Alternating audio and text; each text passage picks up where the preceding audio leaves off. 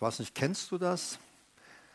Dass du vielleicht mal irgendwo in einer Runde gesessen hast und dann wurde über irgendeine Person gesprochen und jemand sagt, die ändert sich nie. Du, kennst du sowas? Oder du kennst vielleicht Personen und du denkst, Mensch, in diesem Leben müsste was geschehen, aber du denkst so, diese Person wird sich nie ändern.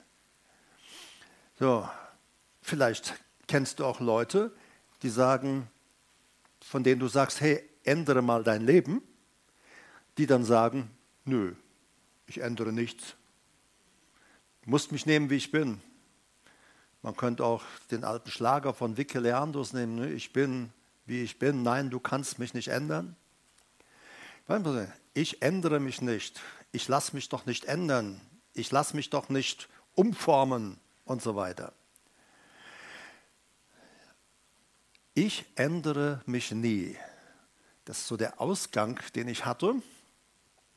Äh, ich kenne jemand, der sagt, ich ändere mich nie. Und ich habe gedacht, wie gut, bleib wie du bist. Bleib wie du bist.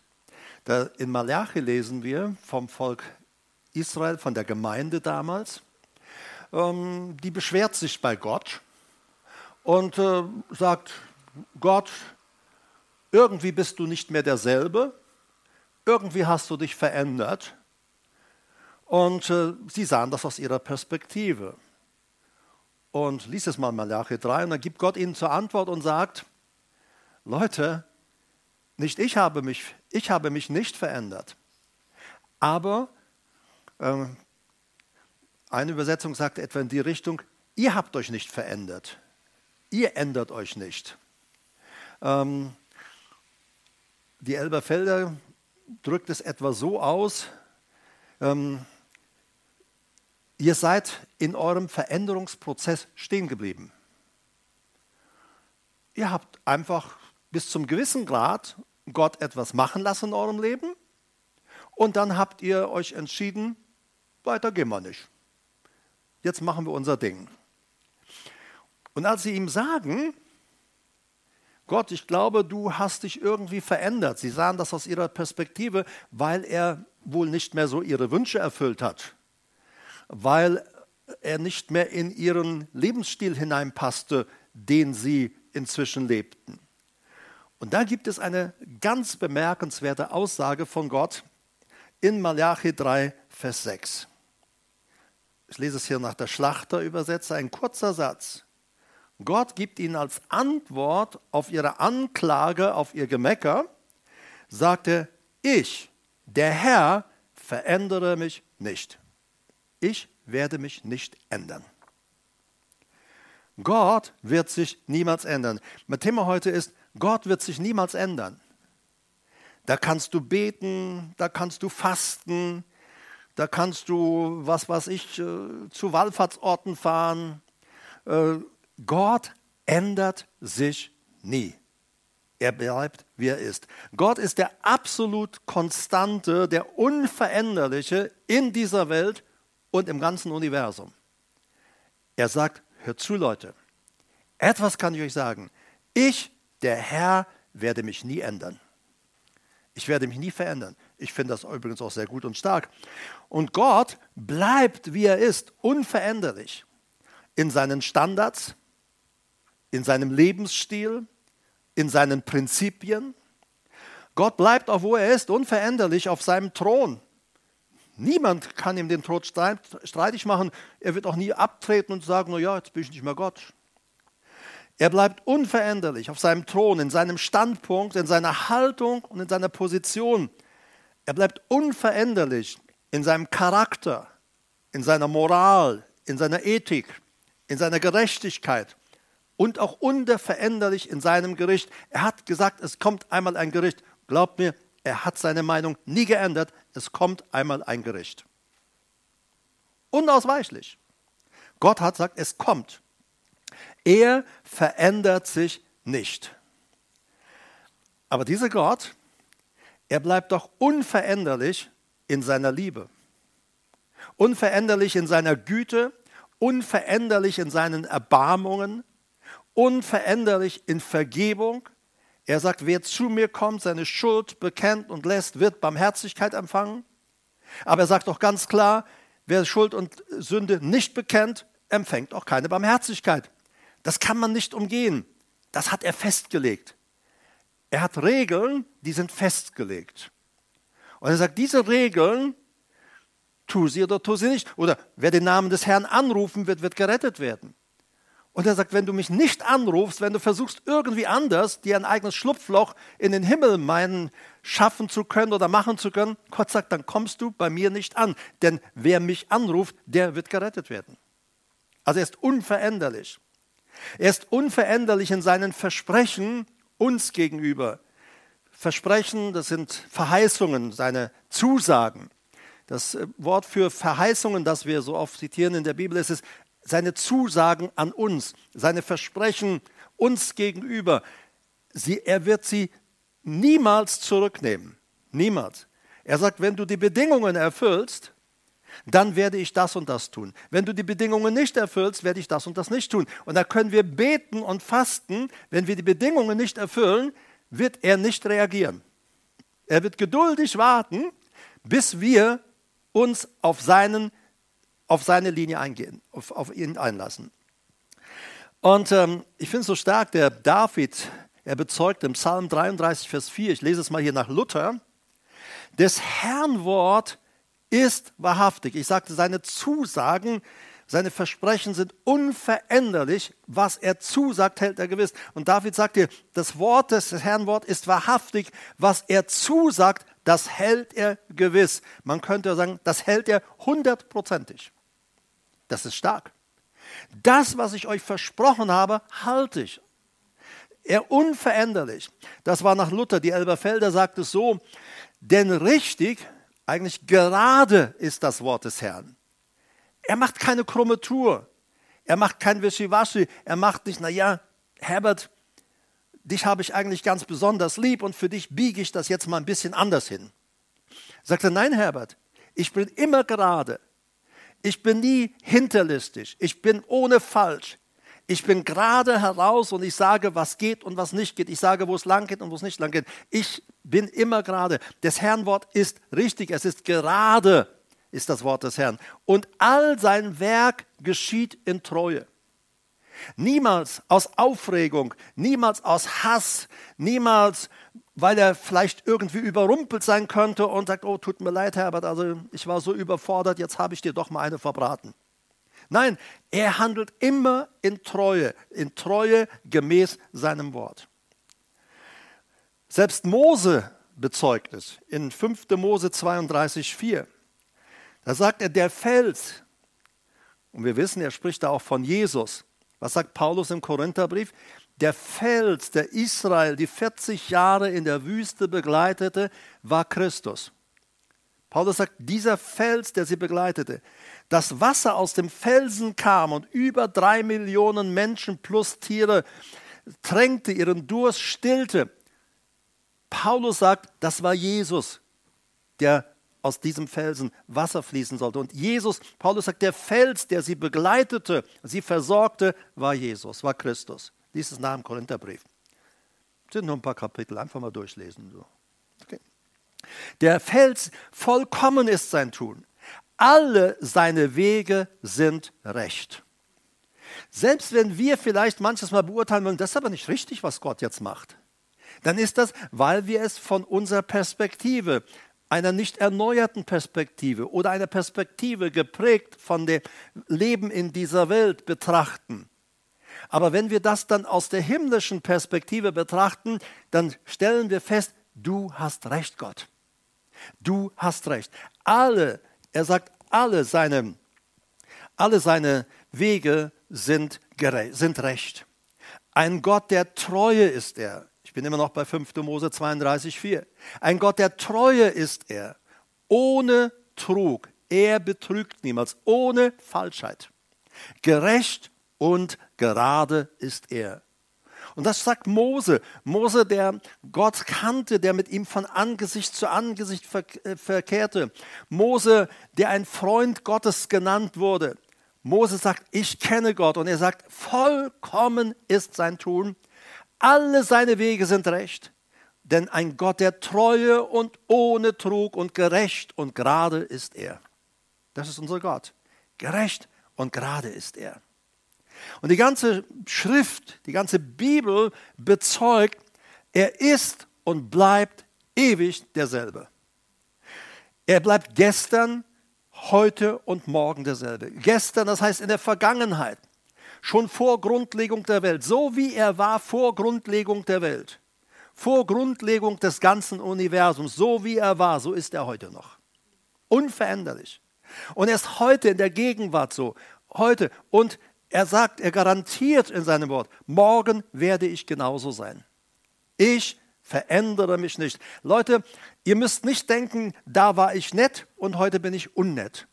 Da war ich freundlich, hier heute bin ich unfreundlich. Nein, er sagt, ich verändere mich niemals. Ich werde mich niemals verändern. Das ist eine Konstante, eine Zuverlässigkeit, die wir haben, eine Unveränderlichkeit. Wir wissen, er bleibt immer derselbe. Es ist jemand, auf den man sich tatsächlich verlassen kann. Ich finde das so stark. Gott verändert sich nie. Er bleibt der Konstante, der Unveränderliche. Alles in unserer Welt, in diesem Kosmos, mag sich verändern. Gott nicht.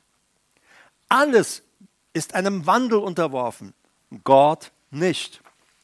Und er ist nicht altmodisch. Er war vor Grundlegung der Welt modern und ist bis heute modern.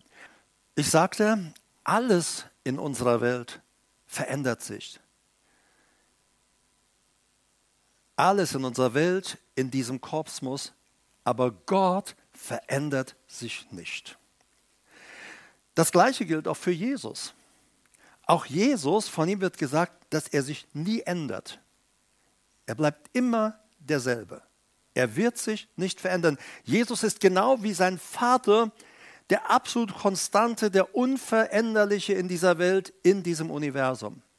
Und Jesus sagte, wenn mich jemand sieht, dann sieht er meinen Vater. Ich und der Vater, wir sind eins.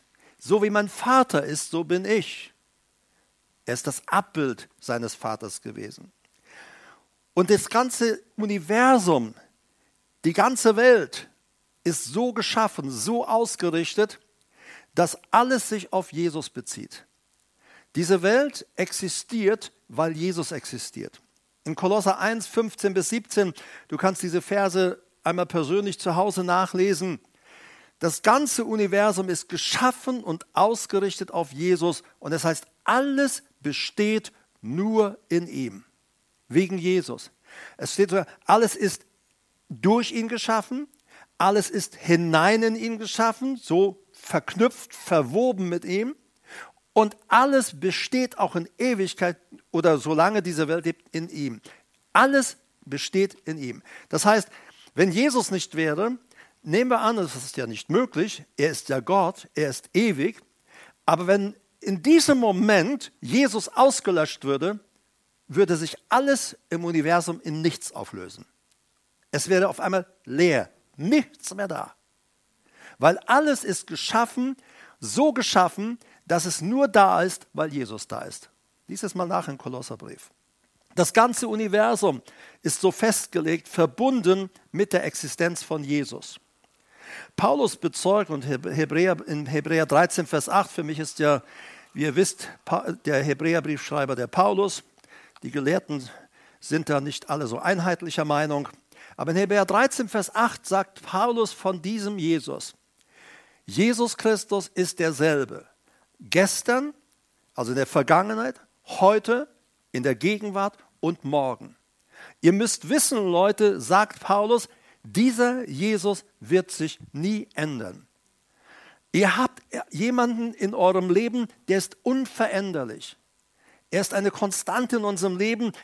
Er gibt uns Sicherheit in unserem Leben. Dieser Jesus verändert sich nie.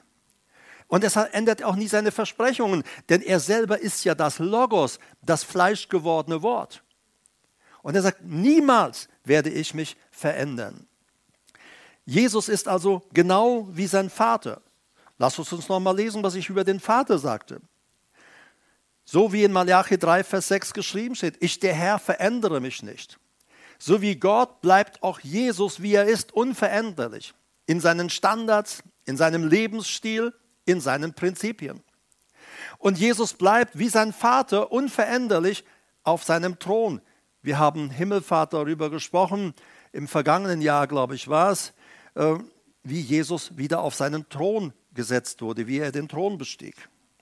Oh, ich glaube, sogar dieses Jahr in der Corona-Zeit haben wir darüber gesprochen. Schaut nochmal nach. Also Jesus bleibt erst von, auf seinem Thron, unveränderlich, aber auch in seinem Standpunkt, in seiner Haltung, in seiner Position, in seinem Charakter, in seiner Moral, auch in seiner Ethik, in seiner Gerechtigkeit und in seinem Gericht. Die Bibel sagt, und Jesus sagt es so, Gott selber richtet niemand.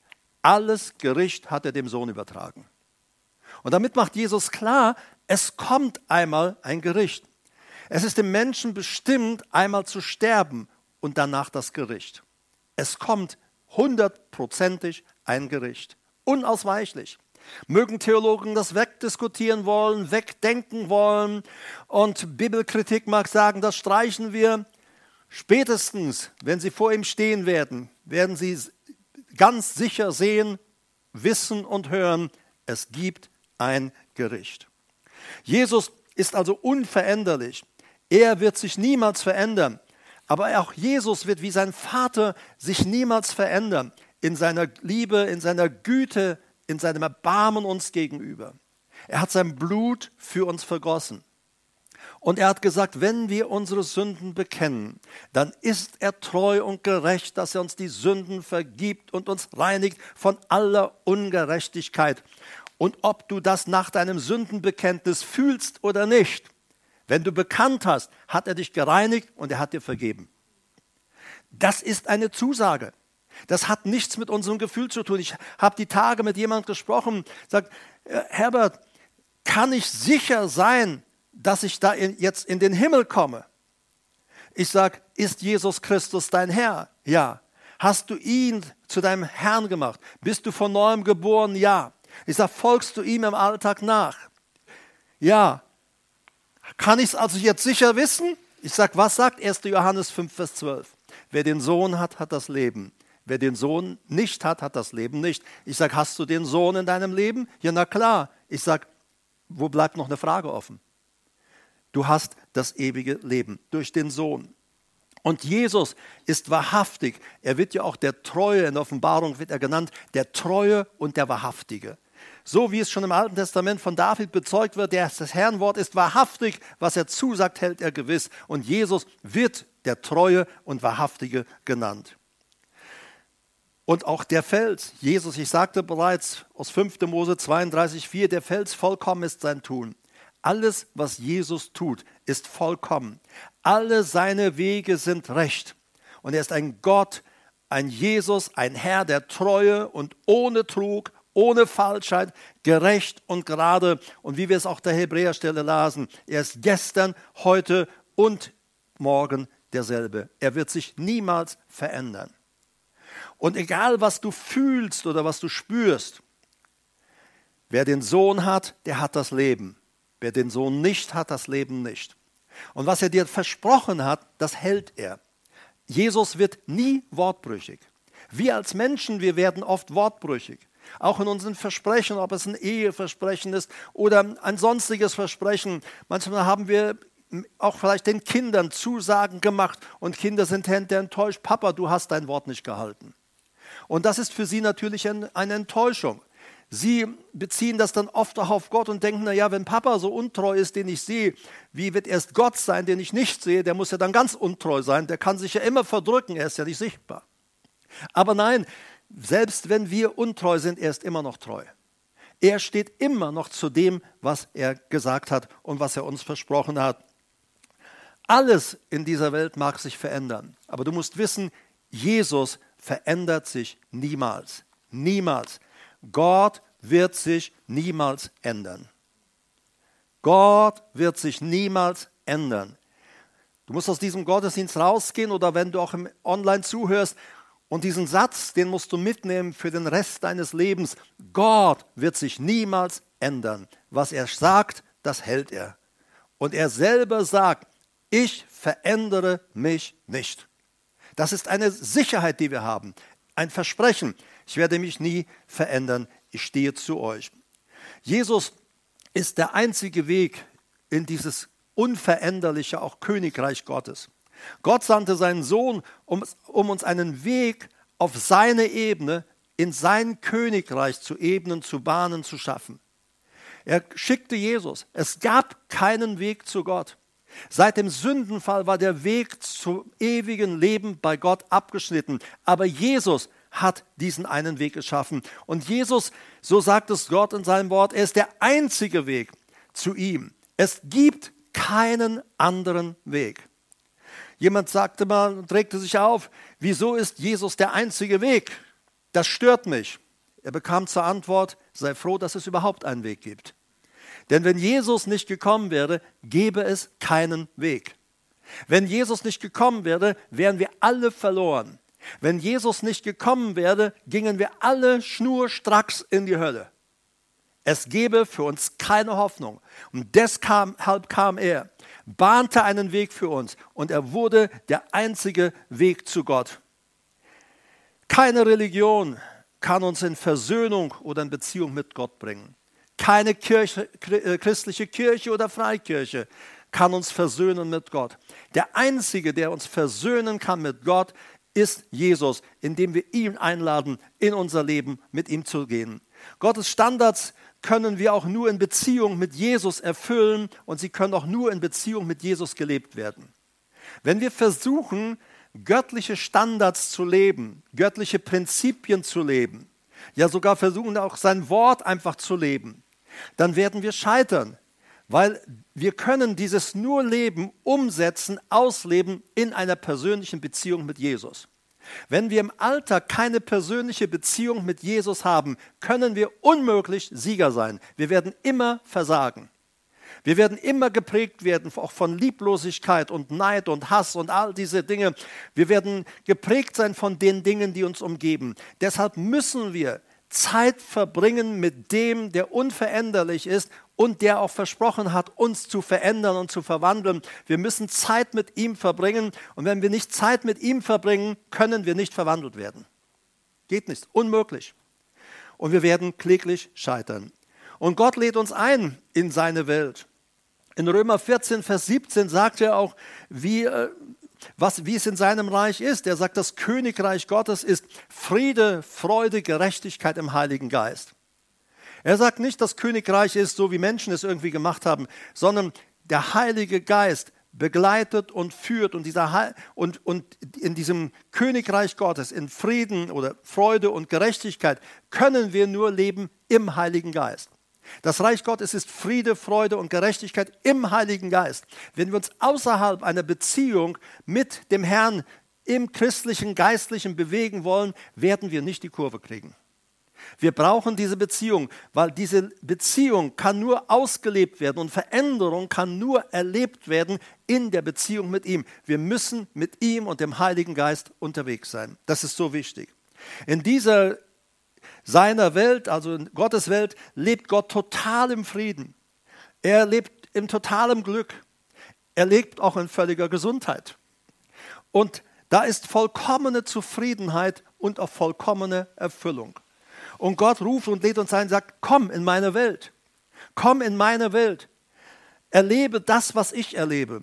Aber es, dieses können wir nicht erleben auf der Basis christlicher oder irgendeiner Religion. Das können wir nur erleben in einer persönlichen Beziehung mit unserem Herrn Jesus Christus. Und Gott sagt, komm, ich verändere dich. Es ist so wichtig, seine Welt kann unsere, kann deine Welt sein. Dein, seine Welt kann deine und meine Welt sein. Gott sagt, ihr seid berufen für mein Königreich. Ihr seid dazu berufen, in meiner Welt zu sein. Und Gott sagt, ich werde mich nicht ändern. Aber er sagt, Ihr müsst euch ändern. Wichtig ist, nur veränderte Menschen haben Zugang zu dieser Welt Gottes. Nur veränderte Menschen.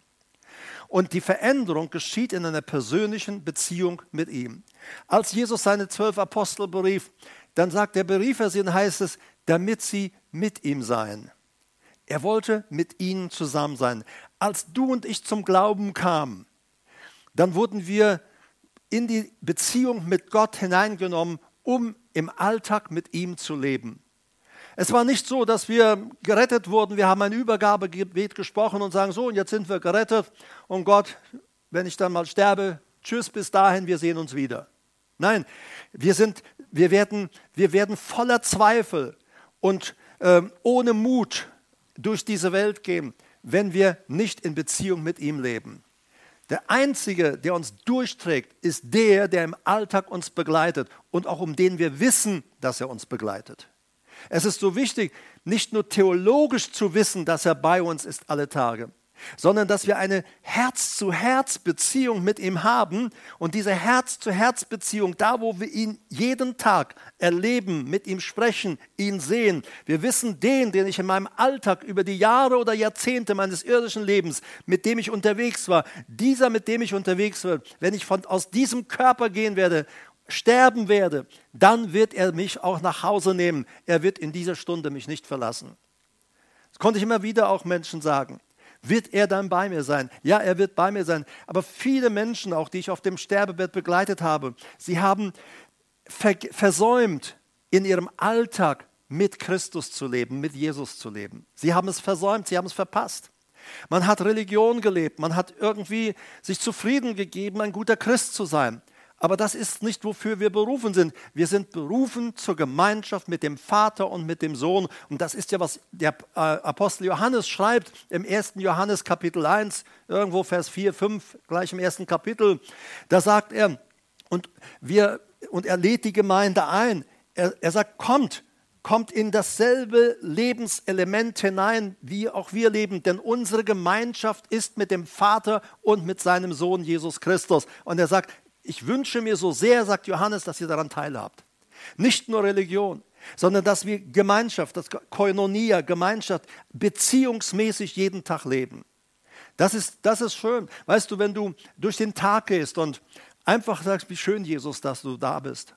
Und äh, du äh, hörst als Antwort, Herbert, ich freue mich auch, dass du da bist. Es ist schön, mit dir unterwegs zu sein. Oh, natürlich bin ich nicht perfekt, du bist nicht perfekt, wir sind nicht vollkommen, aber der Herr freut sich, mit uns unterwegs zu sein. Aber es ist trotzdem wichtig, dass wir verändert werden.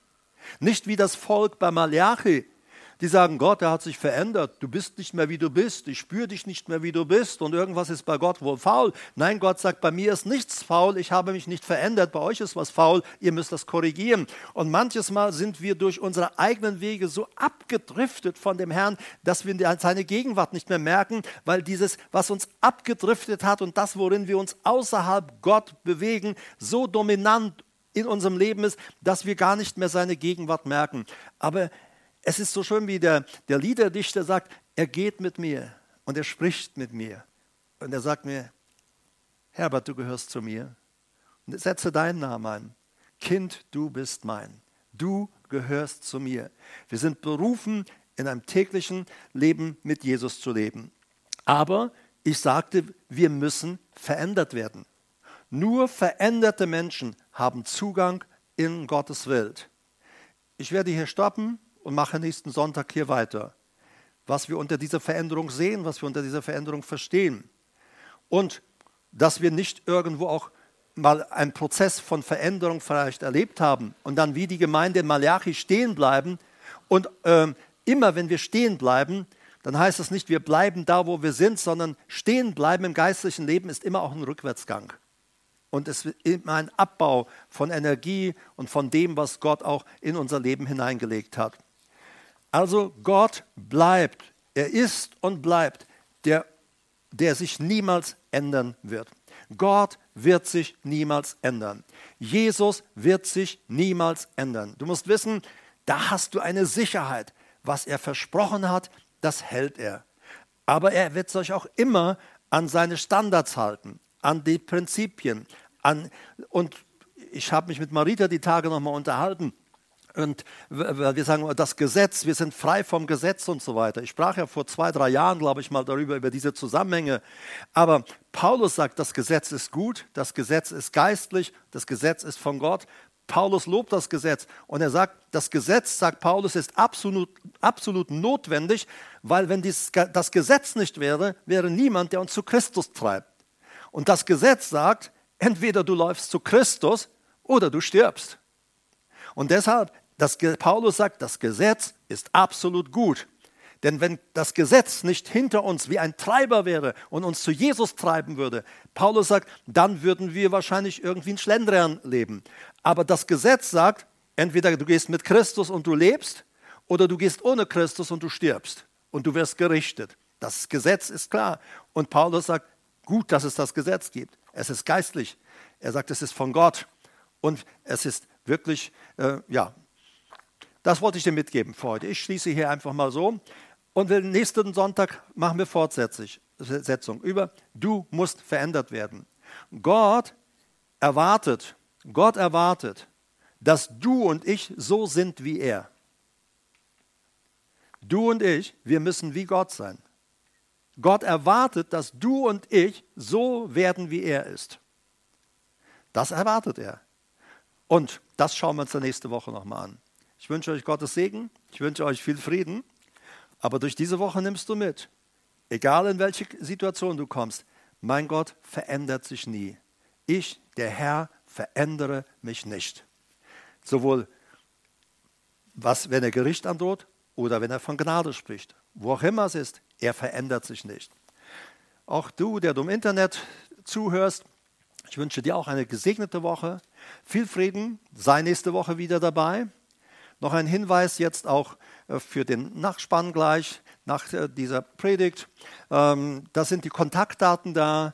Wenn du an einem der Kleingottesdienste in unseren Gemeinden teilnehmen möchtest, dann schreibe bitte unbedingt eine E-Mail oder äh, mit der Person, die die Gottesdienste plant, wenn du die Kontaktdaten hast. Aber ansonsten einfach eine E-Mail und wir werden dir dann einen Platz reservieren in einem der Kleingottesdienste. Außerdem siehst du gleich auch das Spendenkonto eingeblendet. Es ist gut, wenn du dich beteiligst, auch an den Kosten unserer Versammlungsstätten und den Kosten, die weiterlaufen. Da kannst du deine Zehnten einzahlen oder dann deine Spende geben oder deine Kollekte. Also gleich im Nachspann siehst du es. Und dann möchte ich auch besonders denen danken, die ihr treu spendet, treu gebt. Ihr seid so super treu. Manche von euch, ich habe sie bisher kaum in einem Gottesdienst gesehen, äh, aus verschiedenen Gründen ging das bei euch nicht aber ihr seid so treu im Unterstützen eurer jeweiligen Gemeinde. Und dafür möchte ich euch jetzt mal ein richtig fettes Dankeschön sagen. Ihr seid einfach superspitze. Wir sind ein Leib, wir sind eine Gemeinde und wir gehen zusammen diesen Weg und wir bauen auch in diesen schwierigen Zeiten, bauen wir das Reich Gottes. Und der Herr ist mit uns und vergiss nicht, er verändert sich nie. Er hat auch gesagt, wenn du siehst, wirst du ernten. Glaube mir, er steht zu diesem Wort. Auch hierin wird er niemals seine Meinung ändern oder seine Haltung ändern. Wenn du gibst, wird dir wiedergegeben werden. Ein volles, gedrücktes, gerütteltes, geschütteltes Maß. Manchmal sagen Leute, Herbert, aber bei mir, bei mir funktioniert das nicht, diese Bibelstelle. Ich sage, wie viel hast du schon gesät? Wie viel hast du gegeben? Ja, bis jetzt noch gar nicht. Ja, sag ich, dann kannst du auch nichts ernten. Nur wer sät, kann ernten. Ist doch ganz logisch, nicht wahr? Also du kannst nicht hergehen und sagen, ich will Radieschen ernten und kein Radieschen aussehen. Also sehe Samen aus. Sehe Samen aus, aber nicht Radieschen, einfach auch in Euro mal. Gott segne euch. Eine gute Woche.